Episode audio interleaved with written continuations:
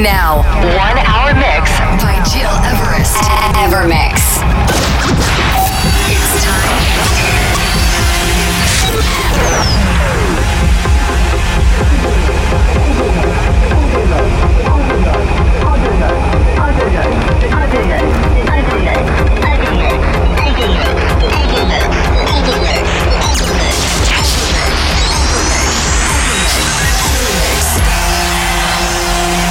You're listening, to Evermix Podcast. Evermix by Gil Everest.